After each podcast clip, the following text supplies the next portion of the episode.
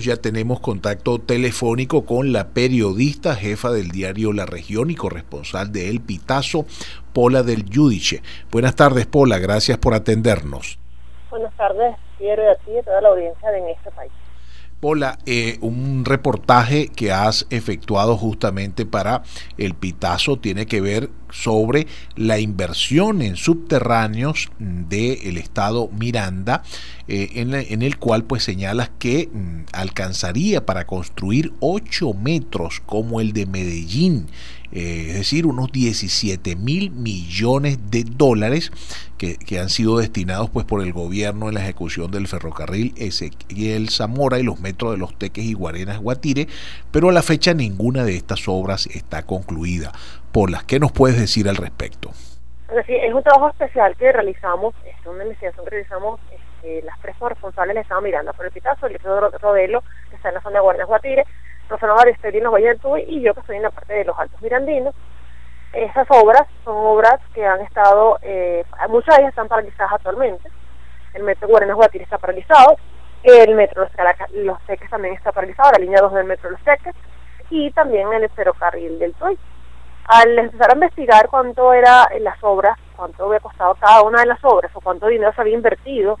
en estas obras que aún no están concluidas y que muchas ya están en mora, porque por lo menos el metro Los Teques debía haberse finalizado en el año 2017, la línea 2, que iba a conectar los teques con la ciudad de Caracas a través de la estación de La Rinconada, es decir, hacia la parte de la Panamericana, Carrizal, los San Antonio de los Altos, hasta el Coche y la, y la estación de La Rinconada,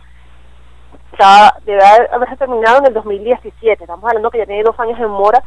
la finalización de la obra. Para esta obra se eh, invirtieron, se aprobaron 6.842 millones de dólares. Esa fue la cifra que llevamos al momento de la aprobación del crédito, porque fue lo, lo aprobaron en bolívares, al llevarlo al dólar, eh, DICON en ese momento, Simadi, era más o menos esta cifra en dólares. Cuando hicimos el conteo de cada una de, los, de las estaciones de los metros, de los tres metros, de los tres sistemas ferroviarios,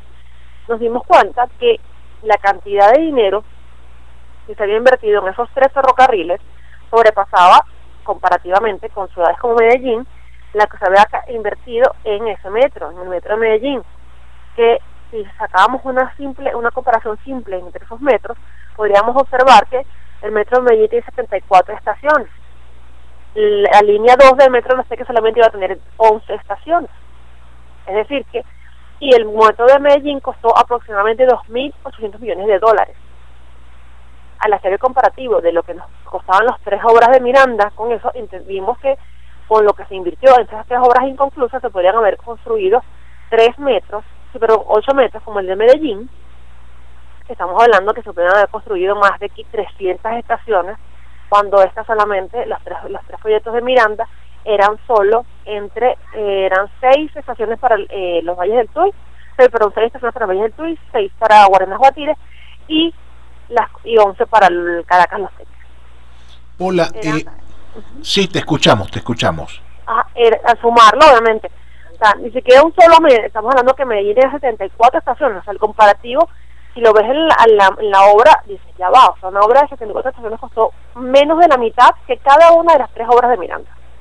Eh, Pola, eh, ¿qué porcentaje tienes eh, idea, digamos, en este reportaje especial que han realizado eh, tus dos colegas junto a ti,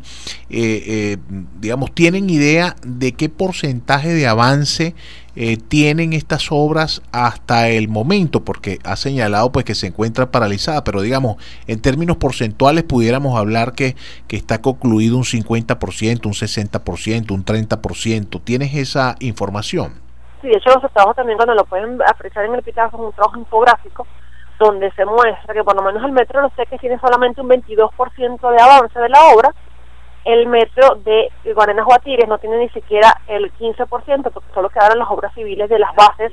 del tren y en el tren de eh, los Valles del Tuy es un tren que debería estar listo para dentro de dos años y no ha avanzado ni siquiera del 14%.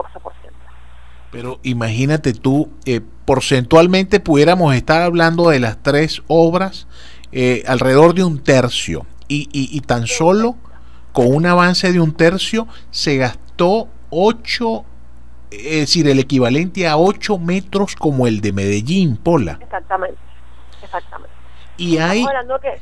que se fueron solamente 40%, creemos que es 40%, poniendo muchísimo, eh, eh, exagerando la cifra, solamente 40% cuando el metro de Medellín se construyó en menos tiempo y con menos cantidad de dinero. Hola, ¿hay alguna investigación abierta por parte de la Contraloría General de la República o la Contraloría del Estado Miranda o de algún organismo fiscalizador del Ejecutivo venezolano en relación a este tema? Uno, por, por lo la significativa diferencia en cuanto al monto de inversión y dos, por la lenta ejecución de los trabajos habiendo tenido, digamos, una inversión tan cuantiosa. Eh, en ese tema, eh, por lo menos en el Metro Los Teques, era una empresa que estaba siendo construida ah, con la, por la empresa Odebrecht. Todos sabemos el escándalo internacional que ha, está, ha involucrado a esta empresa en varios lugares del país, el, escándalo de corrupción, que sus directivos están inmersos en todo esto, por eso están paralizadas estas obras. Sin embargo, el gobierno nacional, por lo menos en el caso de los Teques, ha dicho reiteradamente que es la gobernación de Miranda, ahora a cargo de Héctor Rodríguez desde hace dos años, que se va a encargar de finalizar el metro de los Teques. Sin embargo, la obra aún no avanza. En el metro de Guatires tampoco ha habido un ente fiscalizador, más que denuncias realizadas por ONGs como Transparencia Venezuela, que han trabajado estos temas y forma parte también de unos informes súper importantes que se han, eh, que se han introducido a niveles internacionales sobre esta, digamos que estos casos de corrupción que, que enmarcan estas obras en Miranda. Bueno, de verdad que te agradecemos muchísimo por este reportaje especial y por esta entrevista concedida a la audiencia de Radio Fe Alegría en todo el país, Pola. De verdad que uno no deja de asombrarse ante una información de esta naturaleza. Imagínense ustedes, 8 metros como el de Medellín